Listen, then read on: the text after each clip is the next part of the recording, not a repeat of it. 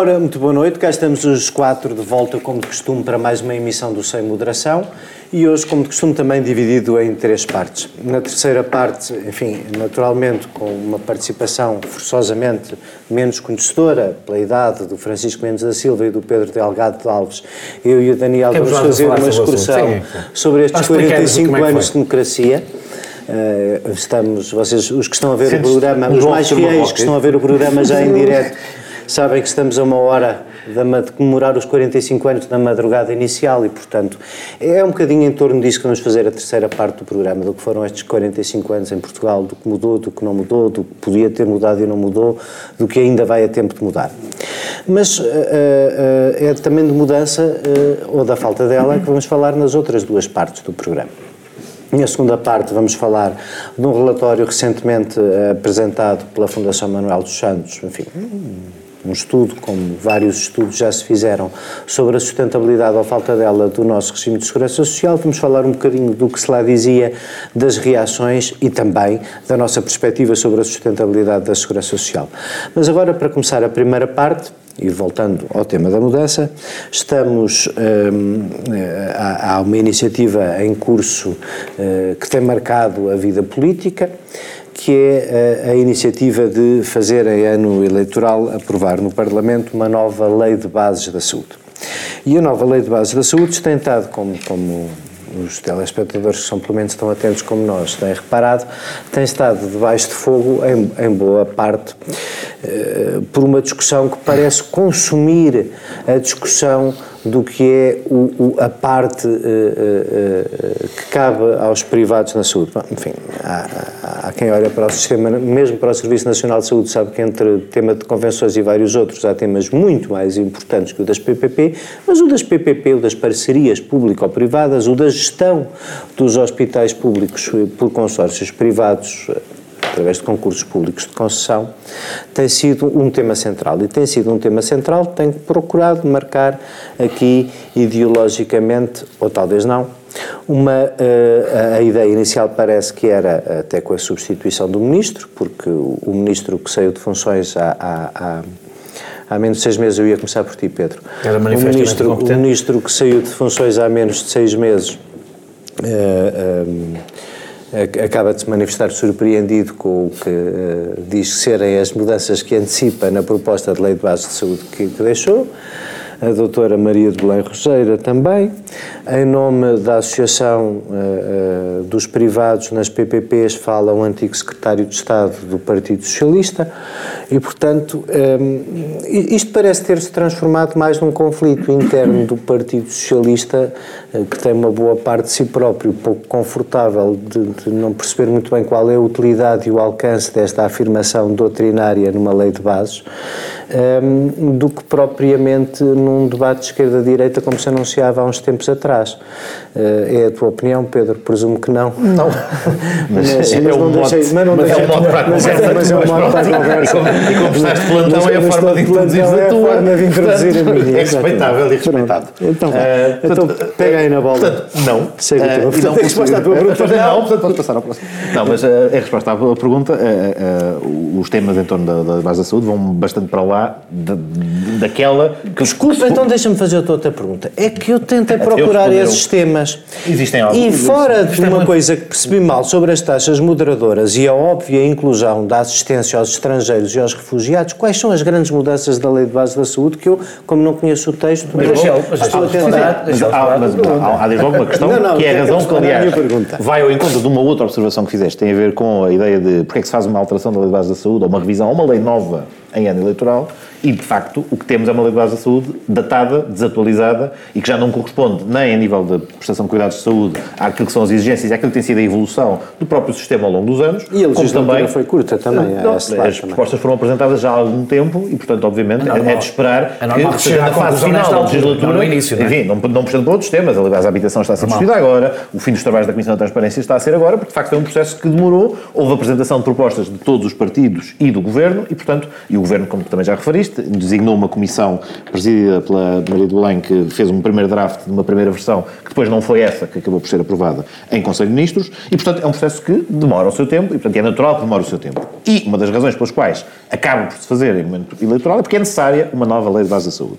Agora, o que é certo é que ao longo dos anos foi construído um consenso que vai para lá de um debate de esquerda-direita em torno do Sistema Nacional de Saúde e do Serviço Nacional de Saúde, que também, já agora sublinho, são coisas diferentes que muitas vezes se confundem sob, sob a égide desta mesma discussão. A Lei de Base da Saúde é a lei que enquadra o Sistema Nacional de Saúde, dentro do qual, portanto, o Sistema Nacional de Saúde entende-se tudo o que é a prestação de cuidados uhum. de saúde por qualquer entidade, pública, privada, dentro do qual está o Serviço Nacional de Saúde, precisamente. E é em torno da filosofia que se pretende imprimir ao Serviço Nacional de Saúde que se define, de facto definem algumas diferenças aí sim mais marcadamente entre esquerda e direita, e até concedo que mesmo dentro do Partido Socialista possam existir visões diferentes, até houve políticas públicas diferentes, em momentos diferentes, ora revelando uma não, maior não, proximidade de um modelo, ora outra, não, não. e aqui, não, houve, houve, Quais foram as diferenças? Aliás, uma das, uma das coisas que tu notas na posição de Maria Jorge e de, e de Ana Jorge, desculpa, e da de Maria de Belém, foram duas antigas ministras da Saúde, que tiveram, que tiveram visões diferentes. e práticas diferentes para o sistema. E fundamentalmente a questão,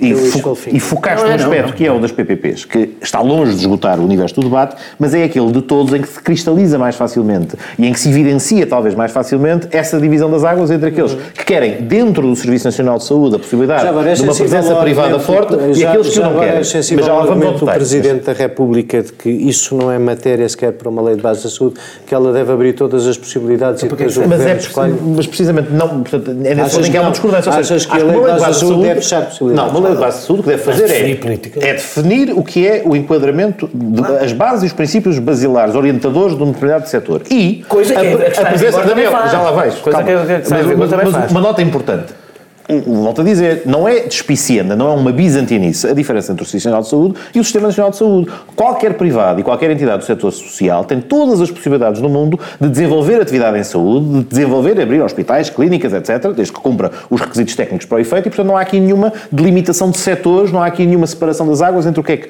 o setor privado e o setor público podem fazer. Todos podem fazer tudo. O que a Lei de Base da Saúde também faz, e aí sim é que está o debate fundamental e mais ideológico, é como é que desenhamos e definimos o Serviço Nacional de Saúde. Porque o Serviço Nacional de Saúde, esse é que tem de ser o fator de criação de igualdade no acesso à prestação de cuidados de saúde, que é aquilo que os indicadores internacionais até colocam Portugal numa posição bastante robusta, quer ao nível dos resultados uh, reais do sistema da saúde das pessoas, mas também ao nível do acesso das pessoas que não têm outra resposta ao, a, a, cuidados de saúde, e é aí que se coloca, enfim, ilustrado, se quisermos, Preciso. através da discussão das PPP, este debate. E aquilo que é dito hoje, a lei de base da saúde, o que se admite hoje é que existe a concorrência entre público e privado, mesmo no domínio que está na esfera do Serviço Nacional de Saúde, e agora o que se passa a propor é uma identificação da possibilidade, quando necessário, mediante clara fundamentação, de recurso a uma eventual concessão ou um modelo uh, para intervenção dos privados na prestação de cuidados de saúde do Serviço Nacional de Saúde, mas dando primazia ao serviço público, dando primazia a um modelo assente na gestão pública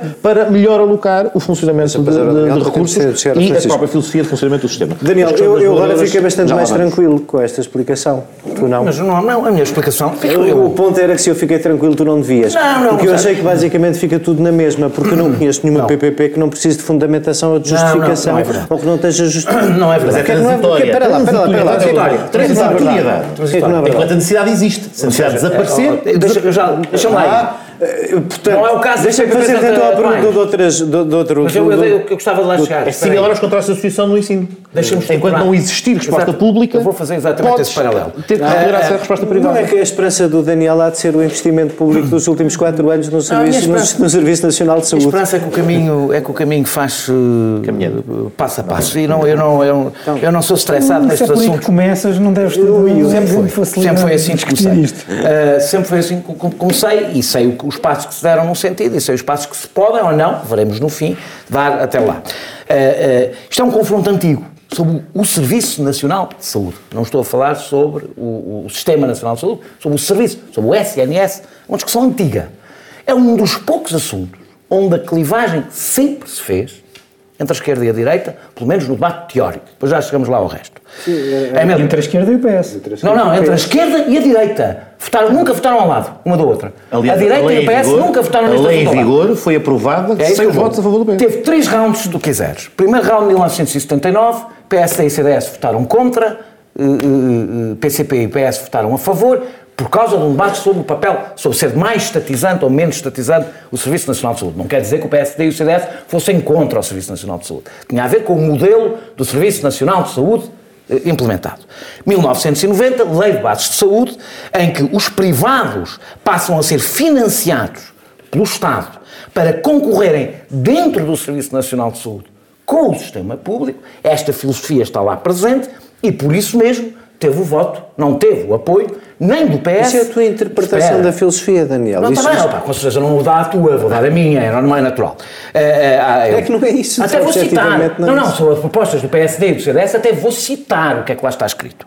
É, as atuais. Só a direita votou, independentemente de haver alguns ministros do Partido Socialista que abraçaram com, com alma e coração, alguns, não foram todos, essa, agora, a lei de bases definiu um espírito do Serviço Nacional de Saúde. E é uma lei de bases, e é por isso que ela existe.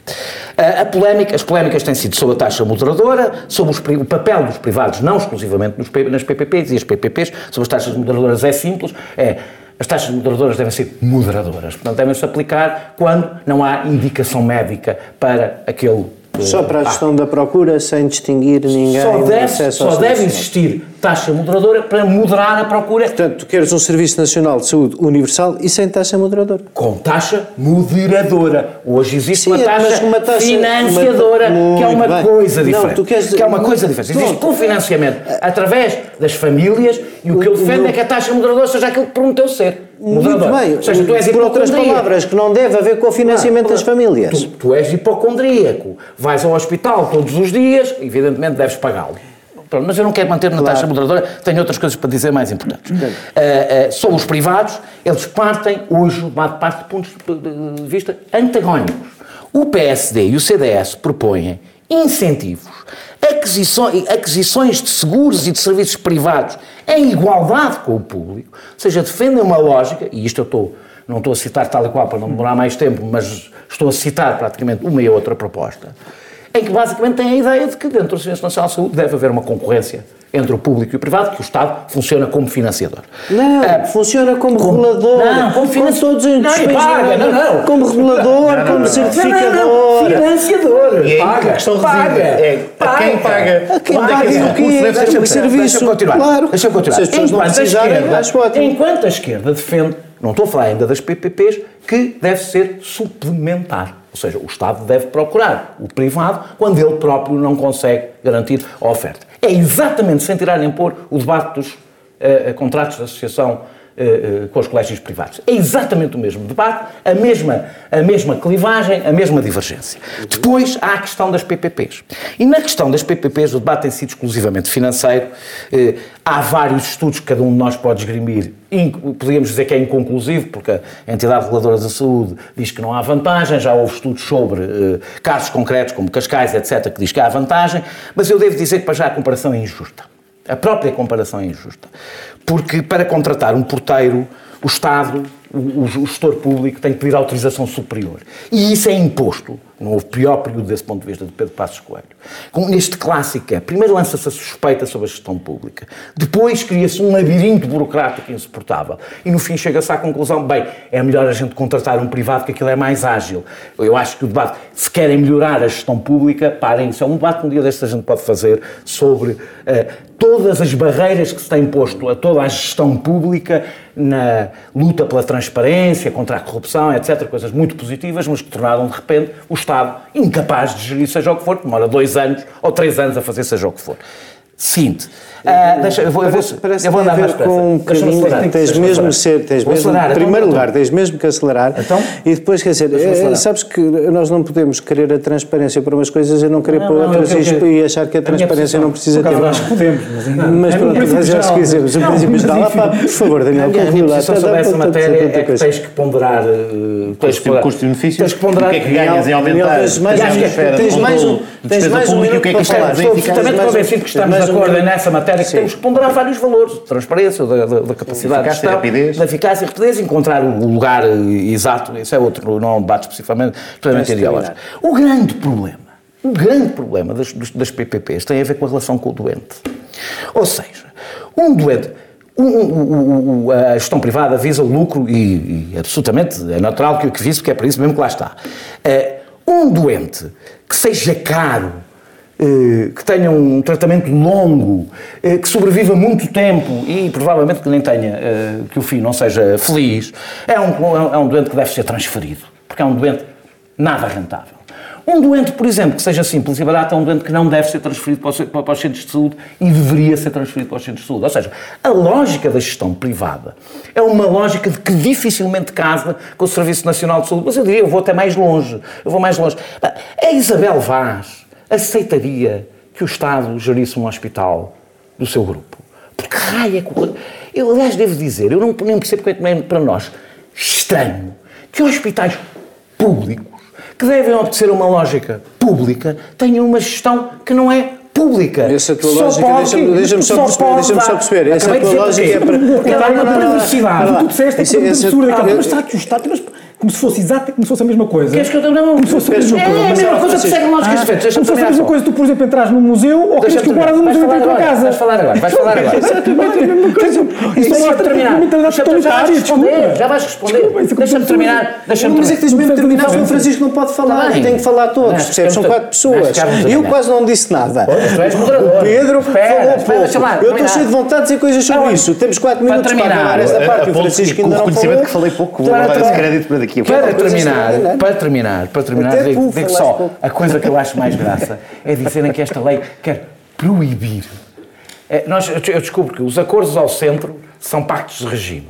À direita são reformas estruturais e à esquerda são proibições. A Lei de Bases de Saúde define baias, a de 1990, definiu baias, passaram 30 anos, é a altura que pode ser avaliada e é para isso... Ninguém é proibido de nada. Ninguém é proibido. Qualquer privado desenvolve atividade na saúde à vontade. à vontade. O que se diz é que ah, Agora, o não... Serviço Nacional de Saúde tem uma determinada filosofia, o mesmo, aliás, que se decidiu em 1990, em sentido de contrato, há 30 anos, e foi respeitado até hoje. É este o debate político, que é absolutamente normal, e que eu não percebo o drama que parece que se está a cometer um crime por definir exatamente o mesmo que há em 1990, só que sentido inverso. Não temos tempo para te fazer perguntas, há aqui muito material para comentar. Uh, dois ou três comentários sobre isto. O, quer dizer, o debate ideológico é um debate interessante e podemos estar aqui a discuti-lo, mas, enfim, com, maior, com mais ou menos nuances, ele já é conhecido. Agora, eu sinceramente, a discussão do que eu tenho visto é que a discussão eh, entre o PS e os restantes partidos está basicamente na coreografia habitual da geringonça. Claro. Que é, é uma coreografia, de facto, entre forças políticas que têm bases ideológicas e bases programáticas Diferente. que são diferentes, em muitos casos uh, até bastante uh, ou totalmente inconciliáveis. Noutros vá, já, vá, vá, vá, Foi feito por uma pessoa do PS. Não está viva, mas foi feita por uma pessoa do PS. É uma, é uma, é uma coreografia um, basicamente para todos os partidos poderem dizer que ganharam alguma coisa. É muito parecido com aquele tipo de. de uh, com, com, outros temas, com, com, o que aconteceu em outros temas, por exemplo, nos professores, com aquelas uh, uh, normas colocadas à última da hora numa, na, em leis orçamentais que são completamente absurdas para quem lê e que só servem para que as forças políticas poderem dizer que lá está uh, aquilo que elas acham que está, quando tanto pode lá estar tudo como não pode, como não pode estar nada. Uh, mas é uh, isto porque, de facto, as, as, o Bloco de Esquerda e o PC têm posições quanto a isto, quanto a isto inconciliáveis com o PS. De um lado, nós temos, muito que o Daniel diga que, que não, mas de um lado nós temos, um, um, temos forças políticas como o Bloco e o PC que acham que o Sistema Nacional de Saúde tem que ser o mais possível um serviço estatal uh, de saúde. Uh, e do outro lado temos um PS que acha que, que não, uh, que há, spa, há mais espaço, há mais espaço, há mais espaço para isso. Por um lado, por um lado temos uma ideia Uh, são duas ideias, mais do que, do que ideias sobre o sistema de saúde, são ideias sobre a própria comunidade. O que é que deve ser uma comunidade? Uhum. Há, uma, há, uma, há uma uh, há uma ideia à esquerda. Como é que essa comunidade se organiza? Como é que se organiza? Quem é, é que manda nessa comunidade? Quem é que se manda? Como é que se financia? Olha, o quem tem acesso a ela? Social-democrata a, concordar Sim, com a visão ultraliberal sobre o Serviço Nacional de Saúde. Olha, Daniel, então vamos mesmo gastar mais dois ou três minutos que é para eu te explicar como é que funciona a saúde da Suécia, na Noruega e desses paradigmas sociais-democratas todos. Porque em todos eles há concorrência dentro dos sistemas de saúde, de regulada pelo Estado e as pessoas têm liberdade de nós dois. E são financiados pelos fundos públicos. Ah, pá, que disparate. Pelo amor de Deus. Sim, eu não tenho uma visão da apropriação coletiva dos meios de produção em que pagamos todos oh, impostos e depois o Estado toma conta de nós todos. Sim, eu pago impostos para dar ao É menos caricatura, é menos caricatura que tu fizeste. É menos caricatura que tu fizeste. Do ponto de vista conceptual, também o enfermeiro que trabalha no sistema, trabalha no SNS não é, não é público, é privado. É um privado que também está a ganhar o seu dinheiro. Pronto, é, do ponto de vista conceptual é exatamente a mesma coisa. Não, exatamente a mesma coisa. Não, é, exatamente, é, não é. Do ponto de vista filosófico conceptual é exatamente a mesma coisa. Não, não é. Não. Não é, o Estado não é dono dessa pessoa. Não há nada claro que não, mas, mas estamos a falar de uma outra coisa da remuneração do trabalho. Não, não é. Nós estamos a falar de intermediação de um agente que vai retirar recursos que podem ser alocados à melhoria do sistema, desviando de onde deve estar, que é no investimento nos cuidados de saúde. Essa é a diferença. Não, não, não. E por isso é que quando discutimos Serviço Nacional de Saúde, esse recentrar os recursos... Eu estou a responder à forma como o Daniel colocou questão.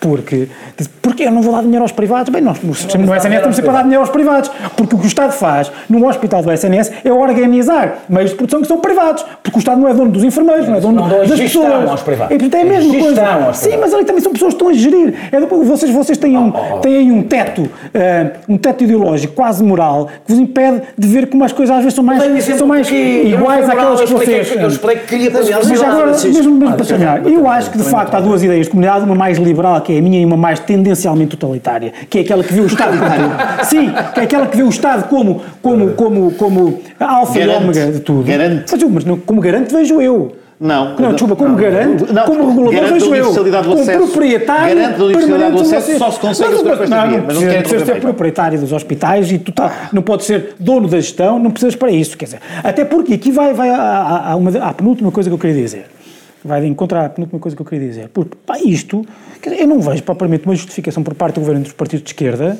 que essa garantia não esteja, não, tenha, não esteja a acontecer agora, não esteja a ser verificada agora nas PPPs. Não vejo críticas uh, fundamentadas à eficiência da gestão, não vejo críticas fundamentadas ao acesso uh, uh, maciço e igualitário aos hospitais geridos pela, em regime de PP. Não, de PPP. Não vejo. Portanto, essa discussão, que tem todo o, o PS e a esquerda tem todo o direito de fazer a discussão do ponto de vista ideológico, certo, mas depois não venham a dizer, não, não venham a fundamentar essa, essa, essa, fundamentação, essa justificação ideológica ou densificá-la com base, com base em coisas de eficiência que não têm a ver. E por fim, e por fim, vamos lá uma coisa. Sim, vamos lá uma coisa. Se, se ganhar o lado do Bloco de Esquerda e PC da, da, PS, da contenda. A proposta é do governo, pá. A proposta que está a ser discutida foi uma proposta do governo para tentar uma divisão que não existe, que não é verdadeira. Quando muito há uma divisão dentro do Partido Socialista, não há uma fratura do Partido Socialista de um lado e o PS. Que, isso, aquilo, isso não é, é factualmente pronto, errado. Se ganhar a versão, se não ganhar a versão que eu acho que é a versão de algumas pessoas do PS, digamos, no grupo que parlamentar. não do António Costa, Pronto, por acaso. Sim, claro, mas eu como tu, eu como tu, eu sou tão parlamentar como tu, portanto, para mim o PS primeiro é o grupo parlamentar de que o governo depende. E como vai ser aprovado não, no Parlamento, meu amigo. Desculpa. Veremos, veremos. desculpa. Não, como, se for aprovada, é no veremos Parlamento. É, é aprovado. Se for aprovada, é, é, no Parlamento. Eu acho que esse PS tem razão, porque, uh, uh, mesmo não gostando, mesmo sendo mais estatista do que eu, sabe que uma lei de base é uma lei sobre as, sobre as regras do jogo. Não é uma Constituição, é verdade, mas é uma lei sobre as regras do jogo. E as regras do jogo em democracia devem ser o mais amplas possíveis. Ou melhor, devem ser o mais, o mais possível, devem abranger o mais possível todas as possibilidades políticas concretas. Mas as 90 não são aprovadas pelo PSD e o CDS, não são abertas. Pelo contrário, são muitíssimo claras de qual é o caminho. Não, mais não, claras não, até do que essa. Caminhos não obrigam. Ah, não obrigam. Se fores restritivo, aconselham. Aconselham. Tem pôr do mais para o menos. Pelos vistos aconselharam com sucesso porque desde que essa lei de bases foi aprovada, o Partido Socialista esteve quase sempre no governo e foi com ele que se fizeram Por acaso, há menos parcerias público-privada agora Ficamos já, fiquemos, Portanto, é voltamos já para uma segunda parte, infelizmente mais curta do que aquilo que gostávamos, mas um, atento até o tema, mas, mas vamos discutir uh, a segurança social na segunda parte. Até já, muito obrigado. Não tenha propensão para fazer um acordo, se calhar, ao que chamam de Bloco Central? Eu não sou defensor dessa ideia de, de Bloco Central. Acho a que... política deles mantém-se. Pensando que pode governar numa aliança de Bloco Central. Não deixar passar nada em branco. Visam abrir caminho que era a recuperação do chamado Bloco Central. O Bloco Central teria problemas muito graves do ponto de vista... A semana do governo, dos políticos e dos partidos passada a pente fino ilusórios blocos centrais Bloco Central não cabem nesta realidade. Com Pedro Adão e Silva e Pedro Marcos Lopes, moderação de Anselmo Crespo. Sexta, depois das sete da tarde e sábado às onze da manhã. E bem-vindos à segunda parte do Sem Moderação. Vamos agora na segunda parte com o, este uh, quarto de hora extraordinário que nos sobra a tentar uh, condensar algumas posições simples. Sobra só para a segunda parte. Uh, sobra só para a segunda, segunda parte, parte. vem a terceira. Mas, mas, agora, na segunda parte, nós já queríamos ter falado disto até a semana passada, talvez fosse mais atual, mas na altura só o Daniel é que tinha lido o estudo, não valia muito a pena. Eu tinha lido as 120 páginas da conclusão, não tinha lido ah, as centenas de páginas 120 páginas de pronto, assim. Pá, assim, 120 é páginas. Assim, acho, acho que umas importâncias de 120 páginas é para ser lido. Até era, até, era, até era relativamente simples. Cada capítulo tinha ideias-chave de Sim, mas, mas, mas esta tua, essa tua ideia de que leste um tweet foi um bocadinho a atitude da maior parte das pessoas. O estudo basicamente conclui por umas verdades, eh, algumas bastante lapalicianas que a população portuguesa, enfim, dados, e coloca em cima da mesa para fazer o estudo todos os melhores cenários macroeconómicos de crescimento. Mas diz que a população portuguesa parece que vai diminuir bastante nos próximos anos, que a esperança média de vida vai aumentar, portanto, que as pessoas vão ter mais tempo de vida e que o déficit da segurança social, uh, da parte, tendo nós o sistema assente, uh, como temos num sistema essencialmente de repartição, e apesar de um grande peso peso do Orçamento de Estado, apesar de tudo um sistema de repartição em que a maioria ainda é financiado uh, uh, pelos trabalhadores no ativo, mas o estudo conclui basicamente aquilo, mais ou menos, um, quer dizer, nenhum de nós com honestidade deixará de antecipar, que é um déficit crónico uh, do financiamento estadual da Segurança Social. E, portanto, o estudo coloca em cima da mesa as três possibilidades, diria, que existem para, para a sustentabilidade do sistema, que são basicamente aumentar as contribuições, ou reduzir as pensões, ou aumentar a idade de reforma. E conclui que das três, aquela que menos impacto causa ao binómio de remunerar com dignidade o fim da vida de trabalho uh, e, uh, manter um nível de contribuições aceitável, que a conclusão do estudo, discutível, estamos aqui para discutir, que porventura a, a, mais, a menos impactante é um aumento de 3 anos na idade de reforma, passando dos 66 anos que hoje está para os 69 anos. A reação foi logo, a, a, a primeira reação geral foi, pois, com certeza qualquer dia trabalharemos até aos 100. A verdade é que. E começava por ti. o Cavaco a dizer que poderia trabalhar até aos 80, fiquei assustado. Começava por ti, começava por ti, eh, Daniel, que tens sobre isto visões mais profundas Daniel, que essa. com Cavaco qualquer com Cavaco, qualquer é coisa. É possível, é sempre possível. Não tenho culpa Mas quando vai ao futebol, ele não se cala. Devias chamar aqueles nomes habituais ao árbitro, chama Cavaco. Cavaco, Cavaco. Cavaco ao árbitro. Eu tento me esquecer dele, mas ele não deixa. E, ele não deixa, tu não consegues, as duas coisas parece que resultam em conjunto, mas a, a pergunta que te ia fazer, uh, continuas com o microfone, sim, a pergunta que te ia fazer, portanto podes responder, Posso é basicamente, achas que uh, vale toda a pena pensar nesta coisa da sustentabilidade da segurança social e de que maneira? Vale, temos que. Bem, deixa-me só fazer um pequenino à parte inicial, porque é só uma pequena provocação, porque já ouvi tantas vezes de vocês os dois. Eh, Francisco e Zé Eduardo. Já ouvi tantas vezes que este governo faz exatamente o mesmo que o outro governo faria se estivesse no governo, que o PSD e o CDS fariam, faz exatamente o mesmo. Em alguns, aspectos. alguns aspectos. É, mas pronto, não, mas é, é, um bom aspecto. Não, é assim, quando está jeito a ti dizer isso ah, e, e, criticar o Centeno, és tu que dizes. Mas não, quando, sim, quando, claro, convém melhorar a, quando convém melhorar a narrativa, somos nós. Eu acho que coincide basicamente aquilo que nós dizemos em que o PS já faz a mesma coisa que o PSD e o CDS. Acho que é exatamente as coisas que tu dizes também. Vocês notem que é uma pessoa que é coerente, que nunca diz isso que sou eu. Sim, vocês estão a fazer um ataque. Vocês estão a dar de pensar. Vocês estão a fazer um ataque preventivo porque sabem o que eu vou dizer. Pensar e concordar. Pedro Passos Pedro Passos Coelho, no fim. Já chegou.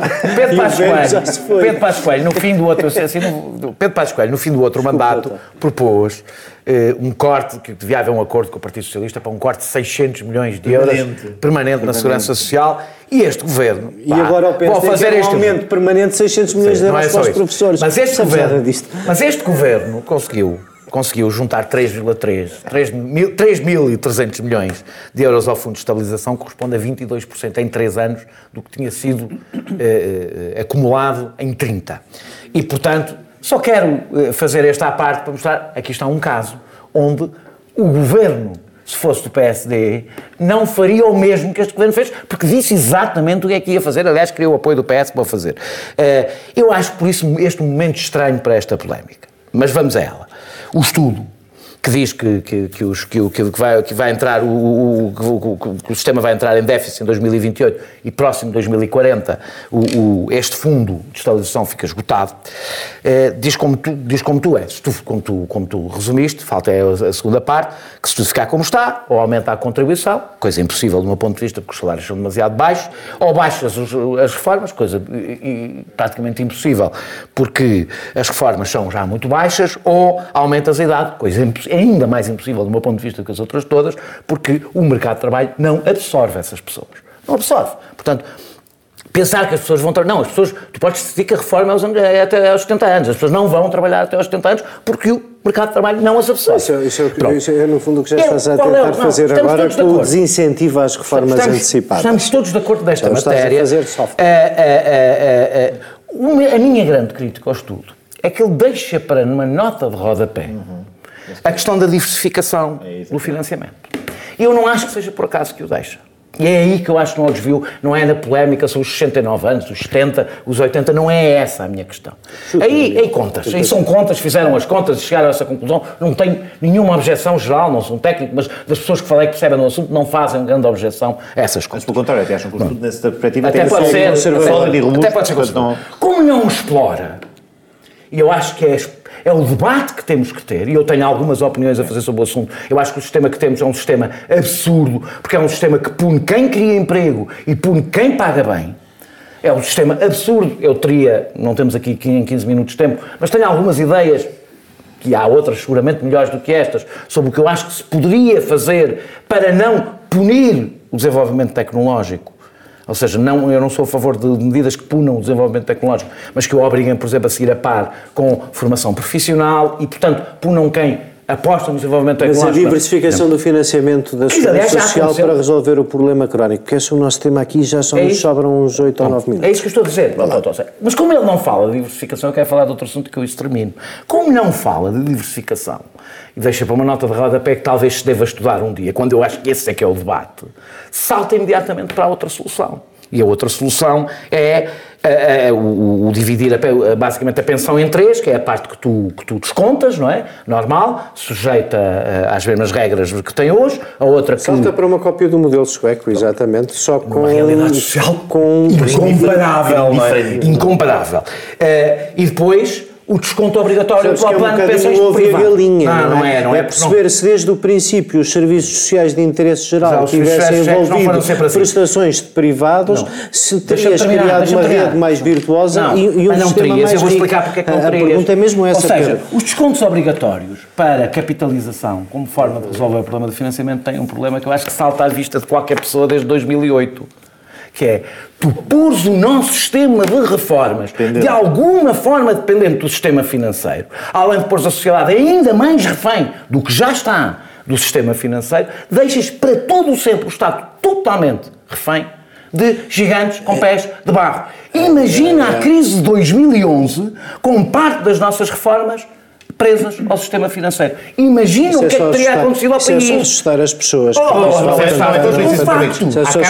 Há casos reais. Vou ter que passar outro. Sim, sim, já sei. Pedro, há casos reais, eh, não é, não é uma questão assustadora de mexer um papel. Há casos reais de cidades americanas que vão à falência. Ao irem à falência, vão os fundos de pensões respectivos associados aos, aos, aos trabalhadores públicos e, efetivamente, não há uma resposta adequada, garantística, que funciona como então, uma rede portanto, de cobertura total. O ponto de vista é a diversidade de financiamento. Esse é o ponto de vista devia estar à cabeça do estudo. E, e aí eu, eu, queria reiterar precisamente o que o Daniel disse. Aparentemente são apresentadas, são, apresentadas como três alternativas, são apresentadas como três alternativas, na realidade, faltando a, a grande omissão do estudo, se quisermos, é o quarto. Isto é, é reconhecer que, por força da, da, da evolução demográfica, por força das características do envelhecimento da população, do aumento da longevidade, não é sustentável um modelo que olha apenas para dentro de si mesmo e para contribuições apenas a partir do, do salário e, da, e, da, e do, rendimento do trabalho como uma forma de construir o financiamento do sistema. E, obviamente, que aquilo que são aquilo que eu nos últimos anos tenho assistido ao nível de mudança de paradigma do, do funcionamento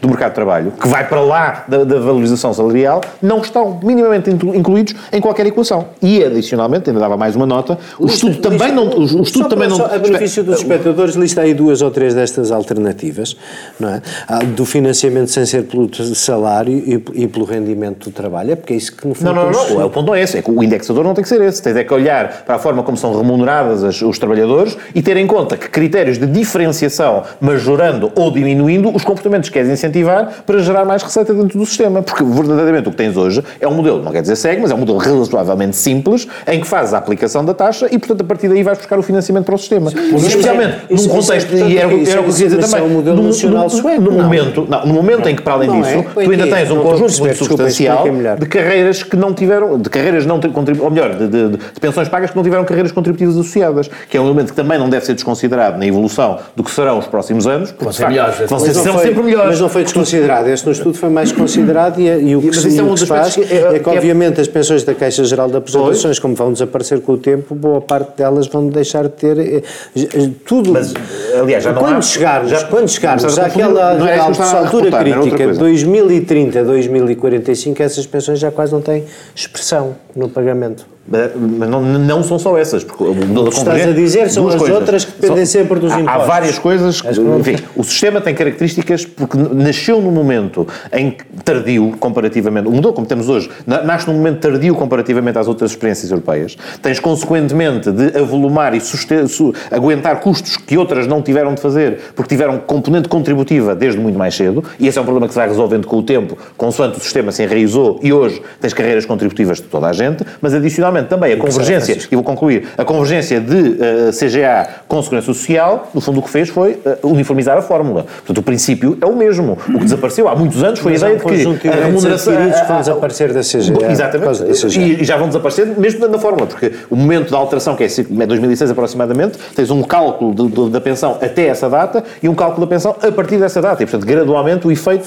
vai-se diluindo com o tempo. Comentarás o que quiseres do que já se foi dizendo, mas hum, eu gostava de ouvir também a tua opinião sobre eh, esta, esta ideia presente no estudo que o Daniel verbera, de nós termos um misto de repartição com capitalização na formação da pensão de cada um no futuro. É porque essa é, a minha é uma ideia que me é muito cara e que é, para mim já chega tarde, porque eu já vou fazer 50 anos, mas, mas era uma ideia que me teria sido muito cara, porque eu estou, porque eu estou num sistema de capitalização, eu, eu como tu estou num sistema de capitalização e bastante apreensivo com ele. Sim. Quer dizer, eu imagino que estejas no mesmo que eu, que é obrigatório. Realmente é que abrir do consultório de conselhos para, para, para pensionistas do Dr. Francisco André Silva. 50 anos penso melhor nisso, não te importares. Pronto, exato. Um, o, bem, sem, sem, sem, sem mais piadas, eu acho que a matéria é obviamente suficientemente importante e central no bem-estar dos portugueses para que, antes de mais, para que estes estudos se façam e se vão fazendo e que quantos mais estudos melhor. Ah, sim, acho. Sim, e é por isso que eu acho que a primeira coisa que eu quero dizer é que foi lamentável a forma como o Governo reagiu, designadamente através de Vieira da Silva, quando acusou o, o, e é, é lógico um bocado bloquista de quando se fala, e há algumas pessoas do PS, alguns deputados aliás, que falam do estudo da fundação do Pingo Doce. é uma coisa. Não há almoços grátis, portanto é o preço ah, que se paga. Pronto, por, okay, okay. É o preço que se paga por, então não pela privatização da academia. Ah, portanto, o, o, é, o que está aqui é a portanto, aqui, então, então, mas isso é importante também digas isso e que reiteres isso. Eu não sublinhei assunto como tu viste. Não, não, eu não sublinhei. Tu estás a dizer. Eu não, eu não lancei suspeita agora. É, é uma forma de, é uma forma de desqualificação moral à partida do estudo e das pessoas que e das pessoas que nele trabalharam. Como dizem os liberais. E se tu achas que, e se tu achas que, uh, eh, um, se tu achas que o estudo foi feito para, como diz Vera da Silva, para abrir o caminho a privados e, portanto, a soldo uh, dos privados que querem entrar no, no, no sistema, um, enfim, não mas vale a pena estarmos aqui a discutir muito, quer dizer, até porque eu, mesmo que eu não ache, mesmo que eu não ache isso, é, não, não gosto muito de estar a discutir com pessoas a uma personagem imaginária, porque eu não disse Há um aspecto que acho que concordarás. Há avenidas de debate e discussão que o estudo não abre, que devia abrir, para ele poder ser equilibrado. E depois importamos, fazemos um processo de intenções ou não, é outra conversa. Agora, o que é facto é que ele é omissivo. Vindo o silêncio deles os dois, porque só temos um minuto e meio para tu ir lá. Um, porque a base, por isso, é que eu, por isso é que eu comecei por dizer que acho que quantos mais estudos melhor, com várias, de várias sensibilidades, de várias plataformas. Um, porque aquilo que, são, que é o ponto de partida do estudo, pelo visto estamos todos de acordo. a forma como evoluiu a realidade demográfica, desde logo, faz com que o sistema puramente ou tendencialmente ou essencialmente intergeracional que temos não sobreviverá. E, portanto, mais, e mais do que isso, acho que aquelas três, de certa forma, eu acho que o estudo aí é um bocado cínico, se queres diga, porque aquelas três hipóteses que dão são, não são, para ser levadas a sério. É, é não são para ser levadas a sério. Só para salvar uma. É, só poder dar uma. E isso, e isso é que é descriticável. Havia não, duas, pelo menos, não é? Eu acho que, não, quer dizer, eu acho que são fazíveis, não, porque o estudo, está, está, o estudo está a partir do princípio de que este é o sistema que nós temos que manter. Ora, ora dentro desse sistema, só há de facto essas três hipóteses mantendo a natureza essencial do sistema. Aumentar, Sim, aumentar a idade da reforma, aumentar os, os, os, eh, as, contribuições. as, contribuições. diminuir as pensões. Isto, mesmo que hoje fosse possível, a, a breve prazo será impossível porque a realidade não mudará uh, tão, tão rapidamente. É, deixa, deixa mesmo terminar. E mesmo a alternativa, e, as, e as, duas, as outras duas alternativas... Que ele não estudou uma delas. Uma, uma, a vossa, alternativa de financiamento. Sim, mas isso nós temos que ter qualquer coisa em cima da, da mesa. Eu gostava de ter. não pões tudo em cima tá da bem, mesa? Mas estou, apresentem outros, apresentem outros, porque eu acho que isso também é, tem, tem os seus limites. Vamos começar a aumentar impostos, criar impostos, uh, que, com a carga fiscal que já temos. A outra, uh, que eu acho que tem que ser estudada, mas eu compreendo também que seja preocupante e que temos que ter cuidado com ela. Sendo que essa ideia de que o Estado é muito mais infalível que os privados, que a banca, etc., enfim, vai dizer, vai dizer àqueles fundos privados que tinham, as, as tinham as, uh, fundos de, aqueles fundos de pensões que tinham as pensões indexadas à dívida crise, portuguesa e à dívida etc. quem foi pagar foi o Estado, não foram os outros. Vai, dizer, vai dizer isso. Quer dizer que é um bocadinho mais, uh, mais menos falível. Vamos, eh, Sim, como, como já sabem... sem fundo, não é? Só que como já é sabem, eles continuam a falar ao mesmo tempo, um com o outro. Faz parte da faz parte Não, e porque gostam do outro, gostam de conversar um com o outro, é por isso que o programa é bom. Passa em modéstia. Vamos fechar aqui a segunda parte. Os ouvintes da TSF já sabem que pelo 25 de Abril têm que esperar pelo podcast. Os do canal Q podem comemorar connosco o 25 de Abril já de seguida. Não é preciso que levantarem-se do sofá. Até já. Muito obrigado. Os sítios precisam de Estado e os Estados precisam de sítio. Num mundo em turbulência, as explicações para o estado do sítio. Um olhar global e especializado para as histórias e protagonistas que marcam o nosso tempo. Estamos mais livres ou mais sitiados? Quanto mais sitiados, mais livres. O Estado do Sítio. Um programa de Ricardo Alexandre e José Cotileiro ao sábado ao meio-dia e sempre em podcast em tsf.pt.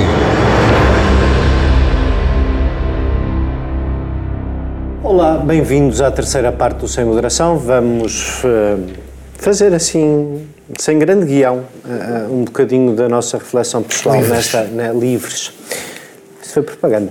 Uh... Não, não foi. Não foi, não. Mas tudo bem. Vamos, vamos, vamos livremente. Vamos, vamos livremente falar um bocadinho destes 45 anos do 25 de Abril e, como eu dizia ao princípio, do que do muito que mudou, do muito que gostávamos que tivesse mudado de outra maneira e do muito que ainda não mudou e do muito que ainda pode mudar. Mas, mas eu, eu ia começar por ti, Francisco. Uh, mas tu estavas a recordar, quando nós estávamos aqui no intervalo, que, que já uma vez nos encontramos com o livro do Rentes de Carvalho. Uh, há cinco anos na Junta de Freguesia gravámos. Na Junta de Freguesia gravámos ao vivo na Junta de Freguesia do Lumiar.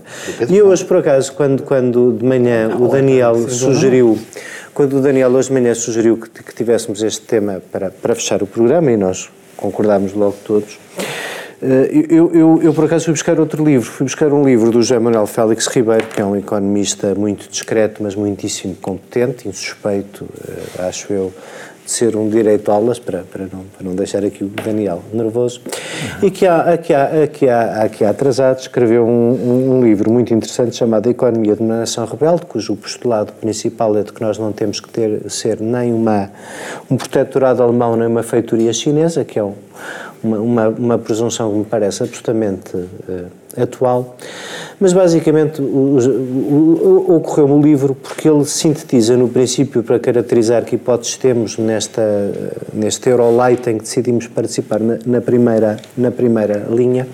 Boa parte das reflexões dele são sobre escolhas feitas imediatamente após o período revolucionário e que podiam ter ou não ter sido aquelas. A escolha de concentrar, já falámos disso hoje abundantemente aqui, mas de concentrar no Estado a prestação de todos os serviços de interesse geral, da maioria dos serviços de interesse geral, isso podia ter desenvolvido outro tipo de economia. A circunstância de termos feito as privatizações obrigando os antigos proprietários a, a, a procurarem junto da banca capital, um sistema bancário essencialmente de intermediação e sem grandes acionistas, um modelo de internacionalização da economia a copiar a Espanha sem a dimensão da Espanha de campeões nacionais, uma atomização do poder local e das suas consequências que faz com que 45 anos depois boa parte dos problemas uh, supramunicipais e infraestaduais continuem num estádio relativamente pouco desenvolvido. E a circunstância de termos aproveitado a integração na União Europeia para usar a política de coesão e os fundos estruturais mais como, primeiro, como substituto das infraestruturas que não havia outra maneira de fazer e não exatamente para dinamizar um tecido social mais produtivo, uma economia mais forte que nos, que nos permitisse sobreviver melhor a estas crises de dívida e numa segunda fase, basicamente, quando se esgotaram boa parte das rotundas e das piscinas, fazer dos fundos estruturais o papel que o nosso fraco sistema financeiro não faz.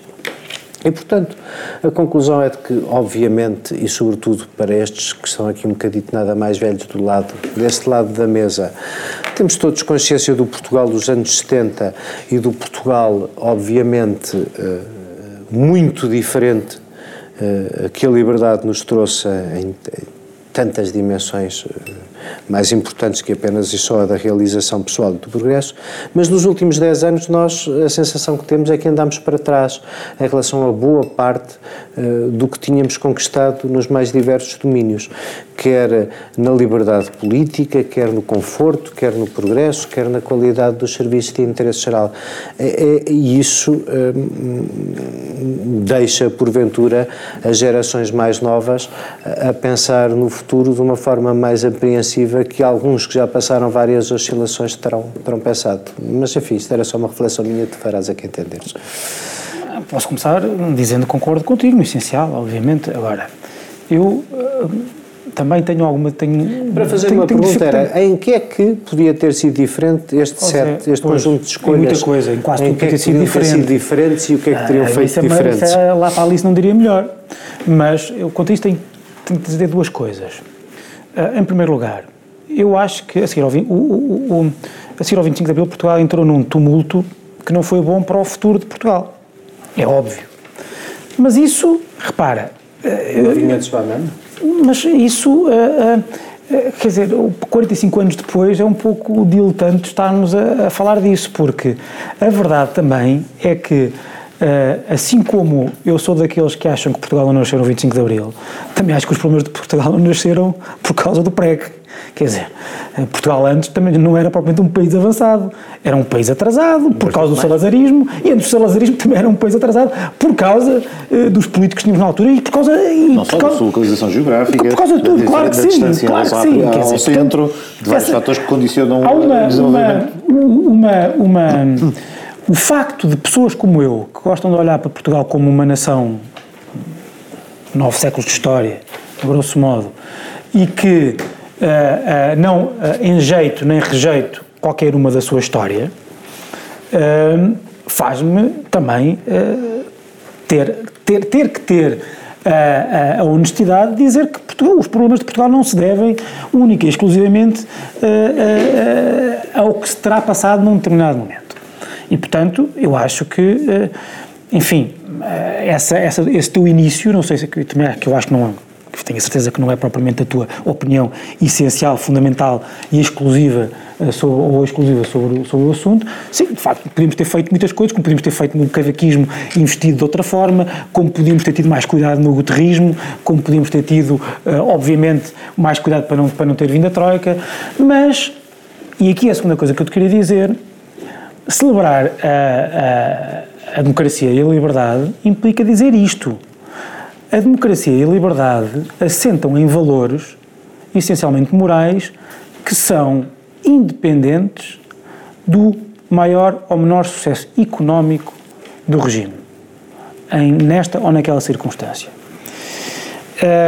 Eu, e isso temos de fazer essa, essa pedagogia, porque de facto Portugal podia ter corrido melhor, as desigualdades podiam, ter, podiam ser menores, o crescimento pode ser muito maior, e, nós, e, e isso nós estamos a discutir aqui todas as semanas. Mas aquilo que eu acho que. Não, quer dizer, tudo, tudo é ser discutido, mas aquilo que eu não coloco em causa é que os valores morais da liberdade e da democracia, que, são, que a meu ver, que, a meu ver que são, são valores morais fundamentais porque são aqueles que são mais consentâneos com a própria noção de pessoa e de indivíduo, e aqui chamo a minha, chamo a minha, chamo a colação os meus princípios uh, filosóficos fundacionais, político-filosóficos fundacionais, da, do personalismo cristão, da própria, do próprio individualismo liberal, que tem muito a ver também, que tem origem nos próprios pensadores morais uh, cristãos. Há bocado o Daniel falou da, da, do No Almoço Grátis. Uh, Adam Smith era um pensador liberal com, com uma base cristã muito grande, uma base moral. Portanto, eu acho que isso é independente. E eu, e eu detesto sempre Estamos a, conversa. Deixa-me só terminar. Eu detesto a conversa do não foi para isto que se fez o 25 de Abril. Sempre que ou os taxistas têm reivindicação, ou, ou alguém, ou, ou, ou, tivemos um corte na, na, nas pensões, ou. Não. Foi exatamente para isto, para esta cacofonia democrática que se fez o 25 mas, de Abril. Mas, para. Foi precisamente para, para porque a democracia é um processo e esse processo tem vários subprocessos que são intrincados, são lentos, são longos, são demorados, são contraditórios, são, são a, a democracia não é uma cavalgada triunfal sempre em direção a um, a um, a um, a um mundo melhor. Há recuos, há avanços e é assim. E isso tem que ser. E, e se nós vamos começar a discuti-la com base no uh, maior ou menor conforto a cada semana que os portugueses sentem, aí sim vamos ter um problema, porque quem vier com soluções, com promessas de soluções simples e consoladoras, terá a vida facilitada. E parte de, é, é muito difícil nestes tempos demagógicos, mas parte, uma parte importante, se calhar a parte mais importante da pedagogia que um democrata liberal tem que ter, é precisamente dizer que a vida que, e que a política e que as soluções não são as soluções fáceis e consoladoras que muita gente hoje em dia anda por aí a pregoar.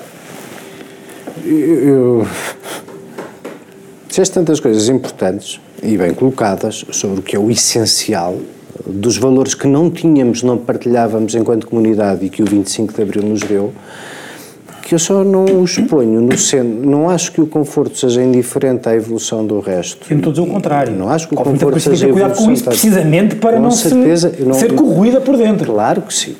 Mas eu não, eu não preciso de conforto sem verdade. Isso, eu acho é que nós precisamos de alguma. Está bem?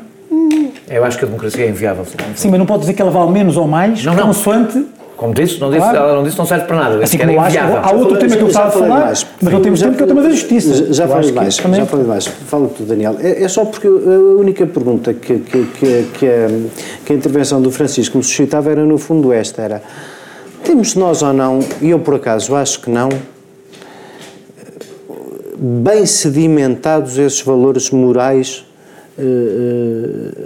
que a Revolução, o pluralismo que a Revolução nos trouxe. Dizer, eu acho que temos. É mais, eu acho que temos mais. Eu acho que temos. Do que pensamos e temos mais. Arrisco-me a dizer, e era, era mesmo, ainda bem que faz essa pergunta, era mesmo disso que eu queria falar. Acho que até temos mais do que os outros. E, e, e passo a explicar. Os estrangeiros. Os outros, pelo menos os espanhóis que estão lá fora. Os espanhóis. Lá fora. Os espanhóis. Não fala do outro mesmo. Não, hoje isso é perigoso. Não, eu, os outros. Eu, eu ia me concentrar nos espanhóis. Da outra transição. Da outra transição. Não é outra, não. Da transição. Da transição que foi feita, ou seja, que é a única, nós não temos história contrafactual, é um país muito diferente, mas é a única coisa que se aproxima de uma história contrafactual que poderíamos ter. Mas porque é, também o franquismo, apesar de ter sido mais violento, eu, eu vou, foi mais progressista em termos de mas eu já achei, económico do que Mas eu já achei, tocavas... Há imensas coisas, mas deixa-me pegar num, numa coisa... Se tivéssemos herdado eu quero falar, a economia do franquismo... Eu quero falar daquilo que é provavelmente mais divisivo e, no entanto, não teria que ser. Uh, eu acho que o 25 de Abril, quando, muito, quando as pessoas dizem foi para isto fizemos o 25 de Abril, foi até para correr mal. Foi, nós fizemos o 25 de Abril, antes de mais, para ser responsáveis pelas nossas próprias escolhas. Essa é a grande diferença em relação ao que existia antes do 25 de Abril. O que correr mal é responsabilidade, nós podemos dizer, é culpa nossa, enquanto comunidade, e isso não é verdade quando vives em ditadura, porque não és tu que fazes as escolhas. Não és tu o cidadão que faz as escolhas. Dito isto, eu, eu não tenho nenhum revanchismo em relação ao 25 de abril. Eu tenho uma posição bastante, nisso afasto-me, aliás, bastante, muitas pessoas da, da minha esquerda. Uh, uh, uh, eu considero que o PREC, e, e, da direita também, e do centro também, considero que o PREC foi necessário e que o 25 de abril foram necessários. As duas coisas. Acho que as duas foram necessárias e fazem parte do DNA do que foi, do que foi depois a nossa democracia. Eh, eh, eh, a natureza do 25 de Abril é revolucionária e isso é a grande diferença. É revolucionária. Não foi um golpe, não se limitou, poderia ter sido um golpe. Teve quase, aliás, para ser só um golpe, mas não foi só um golpe de Estado e não foi uma transição tutelada como foi a, a espanhola. Foi uma revolução social, foi uma revolução cultural, foi uma revolução económica, foi uma revolução política. E isto, ou seja, foi uma coisa que durante um período Aí, vamos pôr. Eh, os limites não são muito claros, porque não estou só a falar do PREC. Desde o dia 25 de Abril até um bocadinho em coisas diferentes, esticou-se mais ou esticou-se menos, foi uma coisa feita de baixo para cima. Não foi oferecida. Todos os combates, e não ponhas só, não, não penses que eu estou só a pôr do lado das, das vitórias da esquerda o Serviço Nacional de Saúde, a escola pública, a liberdade de imprensa, as liberdades individuais, o que esteve em confronto foi um confronto social, foi tido na rua, foi tido uh, uh, vivido por uma parte muito razoável dos cidadãos. E isso fez, isso fez com que as, as coisas fossem muito mais sólidas do que são, por exemplo, em Espanha. Eu eh, não sei se vocês viram a entrevista do Robert Fishman, que é um, é um sociólogo norte-americano que vive há muito, conhece muito bem Espanha e conhece razoavelmente bem Portugal, e fez uma comparação entre os dois, eu vou simplificar muito, fez uma comparação entre os dois, e a, a posição dele é que a nossa democracia é muito mais inclusiva do que a espanhola. O que diz, aliás, que nós nos aproximamos, se quisermos, mais dos nórdicos do que às vezes os latinos. Nós eh, tendemos a incluir o conflito do ponto de vista político, os espanhóis têm imensa dificuldade em fazê-lo, porque não fizeram vários conflitos que tinham de ter feito, eh, quando, quando os deviam ter feito, e, por outro lado, eh, eh, somos muito mais desobedientes espanhóis. Há uma cultura de desobediência que nasceu do 25 de Abril que existe mais aqui do que em Espanha do ponto de vista de cultura política, não estou a falar de cultura social. Deixa-me só terminar com esta ideia. Ele pega num exemplo que eu acho muitíssimo bom e que nos dá um instrumento, e essa para mim é que é a questão, é que eu acho que o 25 de Abril e a cultura nascida do 25 de Abril dá-nos os instrumentos para lidar com problemas que o resto da Europa não, não, não nos dá solução, mas dá-nos instrumentos. Ele diz, por exemplo, deixa-me dar, deixa dar só este exemplo, das manifestações, que a reação do poder, político português às manifestações, ele dá este exemplo, é totalmente diferente da reação em Espanha. A reação em Espanha é, aquilo é um perigo. É um perigo para as instituições, põe em causa as instituições, enquanto aqui as manifestações são vistas como um sinal de saúde democrática. Ele dá o exemplo do Pedro Passos Coelho. A reação do Pedro Passos Coelho até às manifestações da TSU seria impensável na direita espanhola, que foi ouvir a rua. A ideia de que, mesmo na direita, na esquerda, há, existe uma abertura para ouvir a rua, tem a ver com uma ideia de uma democracia Pedro, mais participada do que existe em Espanha. um pouco mais de três minutos, não te vou fazer perguntas, porque imagino que terás muito para Muita dizer. coisa, tua, é, teu e muito. Duas notas, mas eu acho que uma que é interessante, até se olharmos para, para, para, a forma como a democracia portuguesa evoluiu e se olharmos para as outras mudanças de regime, se quisermos dizer de forma mais genérica, que ocorreram em um período razoavelmente simultâneo e aquelas que ocorreram depois uh, da queda do muro, já agora, se, uh, destas vagas de democratização são duas diferentes, mas interessantes. Precisamente, é isso que eu ia dizer. Correu mal. O que nós conseguimos construir, penso que é, efetivamente, um sistema político de raiz, mas um sistema político que conseguiu arranjar espaço para a representação de praticamente todos os cidadãos e são muito poucos aqueles que estão nas franjas ou que ficaram de fora do sistema. E apesar de todas as fragilidades, apesar de todas as dificuldades normais que uma democracia tem, que os partidos de uma democracia têm, apesar do desgaste das instituições 45 anos depois, que hoje se sentam jamais a dimensão reivindicativa junto da sociedade civil civil, quanto à qualidade da democracia, mas isso também é natural para uma democracia que tem 45 anos. Eu não encaro necessariamente como muitas pessoas muito de forma muito tremendista dizem estamos a chegar ao fim da linha, a degradação de, de, de reputacional das instituições é, é, é, é, um, é um ponto sem retorno. Não acho que assim seja. Há uma degradação reputacional das instituições, isto é verdade. Mas é verdade porque acontece tornarmos uma democracia mais madura que tem que lidar com os seus problemas de crescimento. Mas o fator da estabilidade política, que aqui já discutimos em vários momentos, quando um bocadinho por toda a Europa há, há sistemas políticos a entrar em implosão, ou quando não entram em implosão, chegam muito perto deles, continuamos a assistir a um modelo de representação política através do sistema eleitoral e do sistema de partidos, que ainda assim é estável e é praticamente o mesmo desde a eleição para a Assembleia Constituinte, com uma outra nuance em que o Bloco aparece. Mas eu, eu, incluo o Bloco nesse contexto, porque o próprio Bloco, somos à matriz, Sim, corresponde a uma cultura que lá estava. Corresponde, corresponde a um partido que lá estava. Corresponde ao UDP. Que é uma, não é todo, mas, mas, mas, mas, tem, uma componente, tem, tem, tem raiz em Aliás, corresponde à Pintacil. Corresponde à Pintacil. Mas em 76. Mas se fosse 76, tem matriz em dois partidos que tinham representação da Assembleia Constituinte, no MDP e no, e, e no UDP. E depois agrebiou pessoas que vieram também da, da, da área do Partido Comunista. Portanto, de facto, essa estabilidade, enfim, o único fenómeno talvez não seja o PAN mais recentemente, mas que traduz também uma modificação de paradigma que não existia naquela altura e que hoje existe, traduz um sentimento que naquela altura não existia. Mas esta estabilidade, esta possibilidade Sim, de termos experimentado tivesse, todas as constelações. Exatamente e, igual todos há 45 anos, é que seria, ou há 30. Era mau sinal. Era mau sinal, mas porque apesar de tudo a realidade avança e, o, e, os sistemas políticos têm que se adaptar. Mas, é, mas essa adaptação fez sempre, e agora mais recentemente, eu não quero terminar isto, eh, parece que estou a cavalgar no sentido de dizer oh, uh, uh, loas à geringonça por causa disso, mas não, estes últimos mas, anos demonstram também, demonstram também, não, mas demonstram também uma coisa importante que é, de facto, a, a quantidade de fórmulas, e recordo também a experiência entre o PS e o CDS, agora estás aqui ao meu lado, e somos os, os benjamins deste debate que nos colocaram-nos no, no, jardim de infância, reivindiquemos também com um momento relevante em que também houve uma, uma solução governativa uh, inédita na altura e que se manteve inédita, mas de facto houve várias formas, houve vários modelos, houve várias capacidades de construção de soluções e se revela também alguma... Isto é o que é que estou a discutir com vocês, vocês não eram nascidos. Vocês não eram nascidos no governo PS-CDS nós estamos a discutir E nós estamos aqui a ter conversa. Eu nunca fui a Israel, discuto Israel. Não, não, sabe o que é que é isto? Isto é a capacidade de integração. Foi para isso que fizeram a capacidade de integração das crianças. Muita liberdade, mas as pessoas que mandam estão a mandar acabar com o programa. E para respeitar os mais idosos que cá estavam na altura e que nos podem contar na primeira pessoa, mas para terminar, eu acho que este elemento, que eu acho que também não está, não tenho tempo para desenvolver, acho que também não se desliga do poder local e do impacto que o poder local teve. Eu acho que o Eduardo disse uma coisa muito importante que tem a ver com a ausência de estruturas supramunicipais que contribuíram muito para a ausência de respostas que ainda hoje sentimos. e hoje eh, que se procura em alguns setores reabrir o debate da regionalização, eh, não sei com que sucesso nem com que alcance, e é uma discussão talvez interessante para um dia voltarmos aqui a ter, mas de facto é uma promessa, ou pelo menos é um elemento que está no Código Genético da Constituição, que nunca se, nunca se concretizou e que de facto, do, regime político, do, do ponto de vista do regime, deixou um desequilíbrio, mas eu, eu, estava a fazer um elogio ao contrário, estava a dar nota, o poder local também foi muito importante para isto mesmo, apesar de todos os seus fracassos, apesar de todas as dificuldades, resolveu problemas de desenvolvimento local, levou saneamento básico, levou serviços públicos, levou bibliotecas, levou conhecimento onde ele nunca tinha estado antes e através da proximidade e de um sistema uh, que se enraizou democraticamente, não é à toa que, é, que são as eleições mais participadas e que são desde logo uh, um cartão de visita de primeira linha do 25 de Abril. Eu, e termino já, eu dou sempre nota disto, desde há dois anos esta parte, uh, já superámos a vigência da Constituição de 33, isso é o defeito constitucionalista, mas já superámos a vigência e já temos o segundo regime político com maior duração na história constitucional portuguesa, ainda tem uns anos para, para chegar à Carta Constitucional, mas de facto é revelador de uma coisa